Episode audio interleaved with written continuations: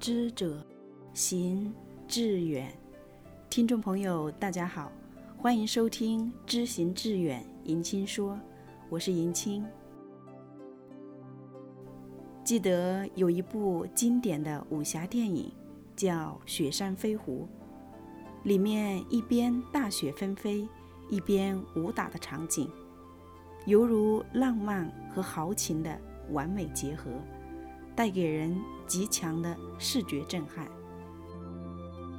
近年也有一首很火的歌曲，叫《南山南》，里面最火的歌词曾一度刷爆朋友圈。你在南方的艳阳里，大雪纷飞；我在北方的寒冷里，四季如春。一种非常诙谐、夸张对比的心境表达。引起许多人的共鸣，而其实对于一部分南方人而言，在冬天要一饱眼福、大雪纷飞的场景，就只能亲身赶往北国才能过瘾。今天特地分享一篇关于雪的文章，来自林清玄的《雪的面目》。在赤道，一位小学老师努力地给儿童说明雪的形态，但不管他怎么说，儿童也不能明白。老师说，雪是纯白的东西，儿童就猜测，像盐一样。老师说，雪是冷的东西。儿童就猜测，雪是像冰淇淋一样。老师说，雪是粗粗的东西。儿童就猜测，雪是像沙子一样。老师始终不能告诉孩子，雪是什么。最后，他考试的时候出了雪的题目，结果。有几个儿童这样回答：“雪是淡黄色、味道又冷又咸的沙。”这个故事使我们知道，有一些事物的真相，用言语是无法表白的。对于没有看过雪的人，我们很难让他知道雪。像雪这种可看的。有形象的事物都是无法明明白白的讲。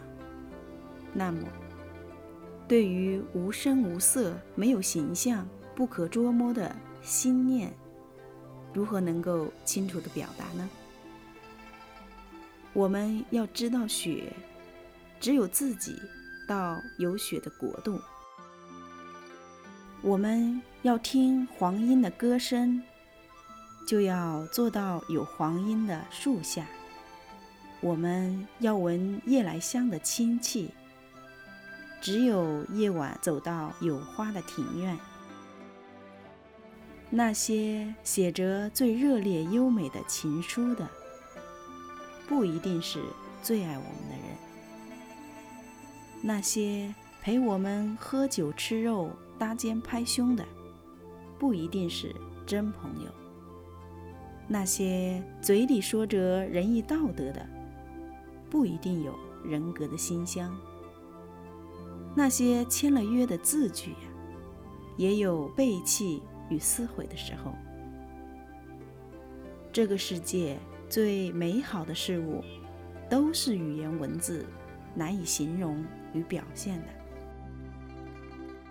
那么，让我们保持沉默吧。在人群中静观谛听，在独处的时候保持灵敏，就像我们站在雪中，什么也不必说，就知道雪了。在雪中清醒的孤独，总比在人群中热闹的寂寞与迷惑要好些。雪，冷而清明，纯净优美，在某个层次上，像极了我们的心。